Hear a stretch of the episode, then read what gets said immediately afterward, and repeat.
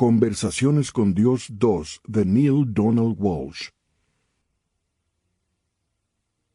Introducción a la edición aumentada de aniversario.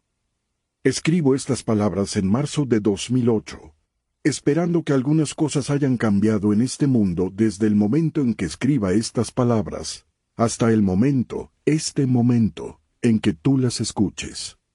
¿No es curioso que sea este momento en ambas ocasiones? El tiempo se desdobla de esa manera y me parece fascinante cómo lo hace.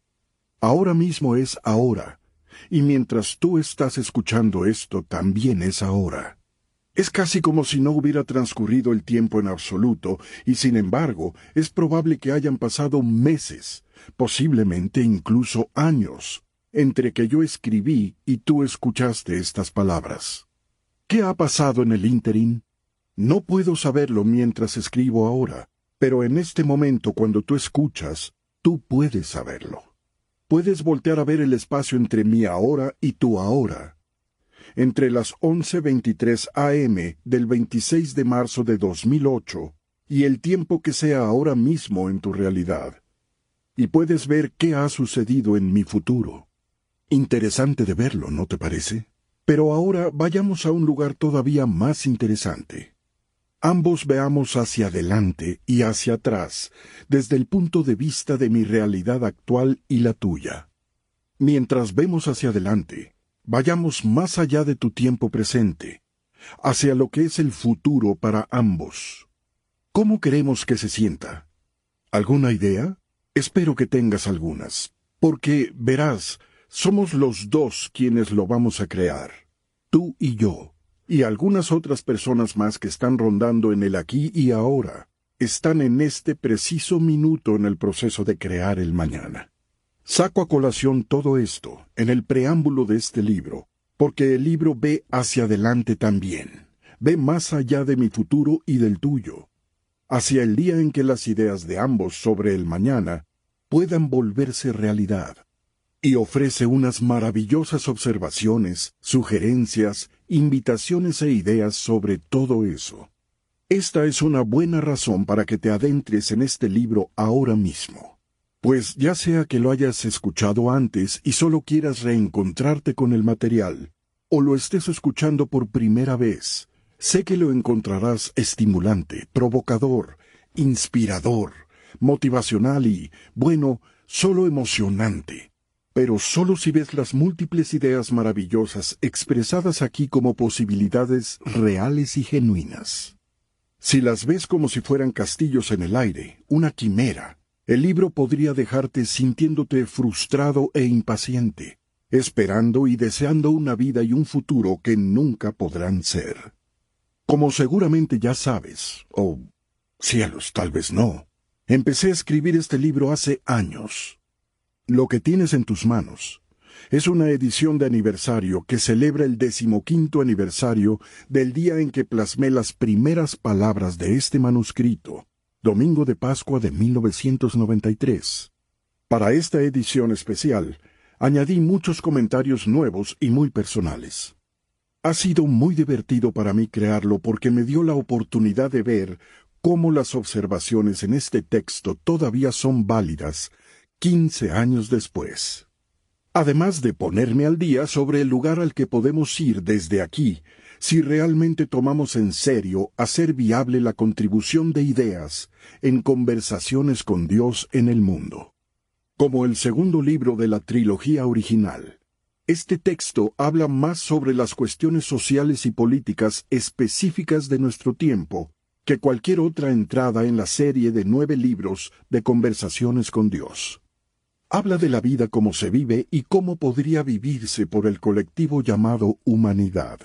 No habrá mayor reto en los próximos años que el cambio de la historia cultural de la humanidad, y creo que las ediciones de aniversario de los libros 2 y 3 de Conversaciones con Dios pueden ser extraordinariamente útiles y verdaderamente provechosas como fuente de conocimiento e ideas conforme entramos en ese proceso. Por esta razón, Estoy muy agradecido con Hampton Roads Publishing Company por su decisión de reeditar estos libros en el momento en que entramos en el final de la primera década del nuevo milenio. Ellos también creen en los mensajes de estas conversaciones. Si podemos hacer que más y más personas exploren y abracen estas ideas, bueno, caray, podríamos hacer algo para crear un mañana más maravilloso, para nosotros, nuestros hijos y los hijos de nuestros hijos, e incluso para el planeta entero. Esa es la esperanza, por supuesto.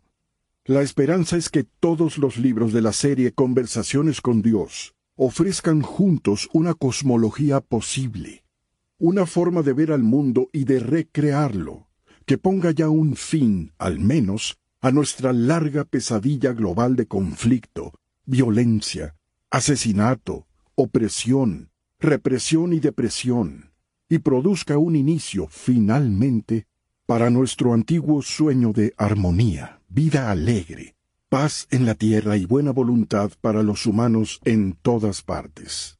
Aunque tiene una década y media de edad, creo que no encontrarás una palabra obsoleta en este libro. De hecho, creo que te darás cuenta de lo opuesto.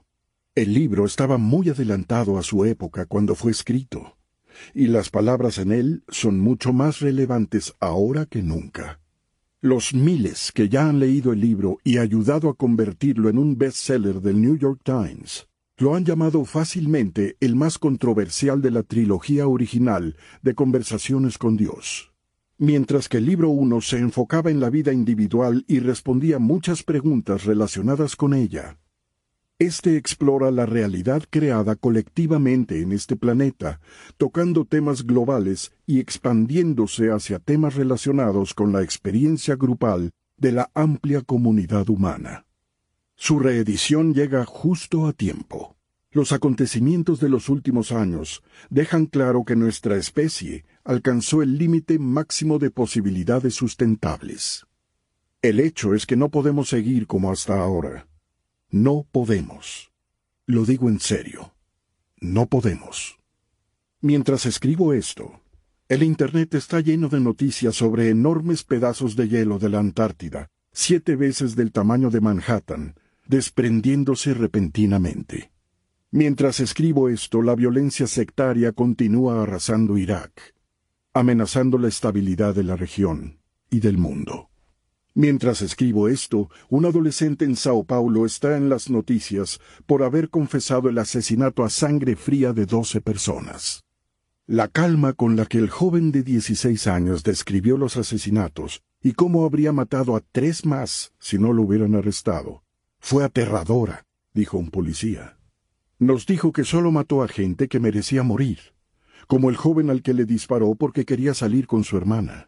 Todas estas cosas dicen algo sobre nuestra sociedad, sobre nuestra forma de vivir en el mundo, sobre la historia que nos hemos contado sobre nosotros mismos y transmitido a nuestros jóvenes. No, no podemos seguir así.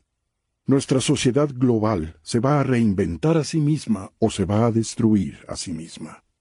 Este extraordinario libro proporciona algunas posibilidades sorprendentes si eligiéramos hacerlo primero ofrece algunas opciones audaces.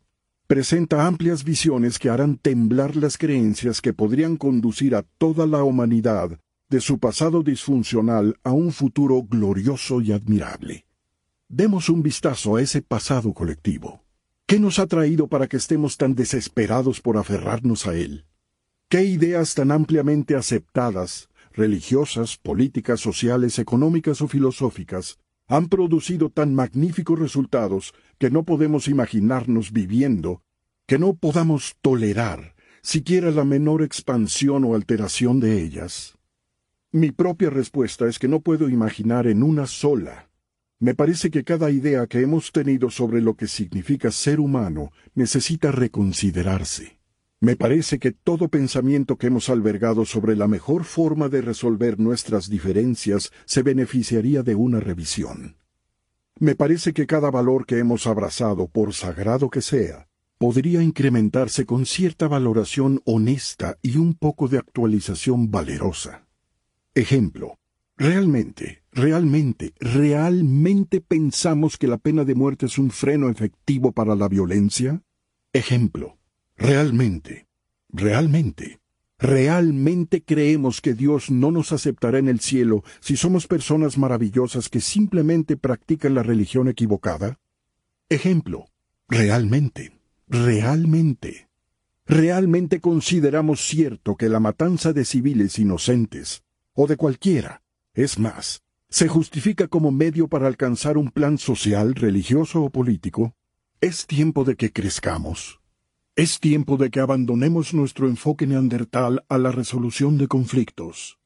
Es tiempo de que repensemos nuestras ideas sobre quién y qué es Dios, sobre lo que Dios quiere y por qué.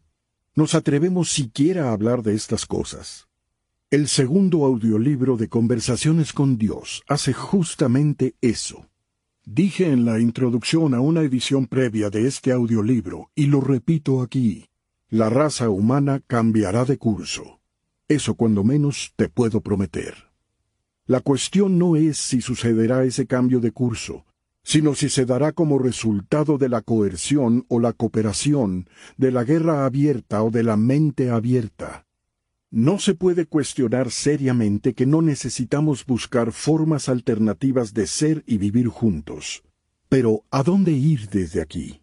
Esa es la pregunta. Este audiolibro ofrece una base para empezar discusiones. Si es sorprendente en algunas de sus conclusiones, tal vez eso sirva para liberarnos de nuestro malestar. De hecho, hacerlo es la intención de este diálogo. El material adicional y el nuevo comentario que incluí me hacen revivir la discusión misma con un vigor renovado y encienden en mí una nueva determinación para hacer que los mensajes en este audiolibro sean accesibles a muchas personas lo más rápido que sea posible. Dejemos entonces que empiecen las conversaciones. Tanto las conversaciones aquí como las conversaciones en tu corazón y alma, con tu familia y tus amigos.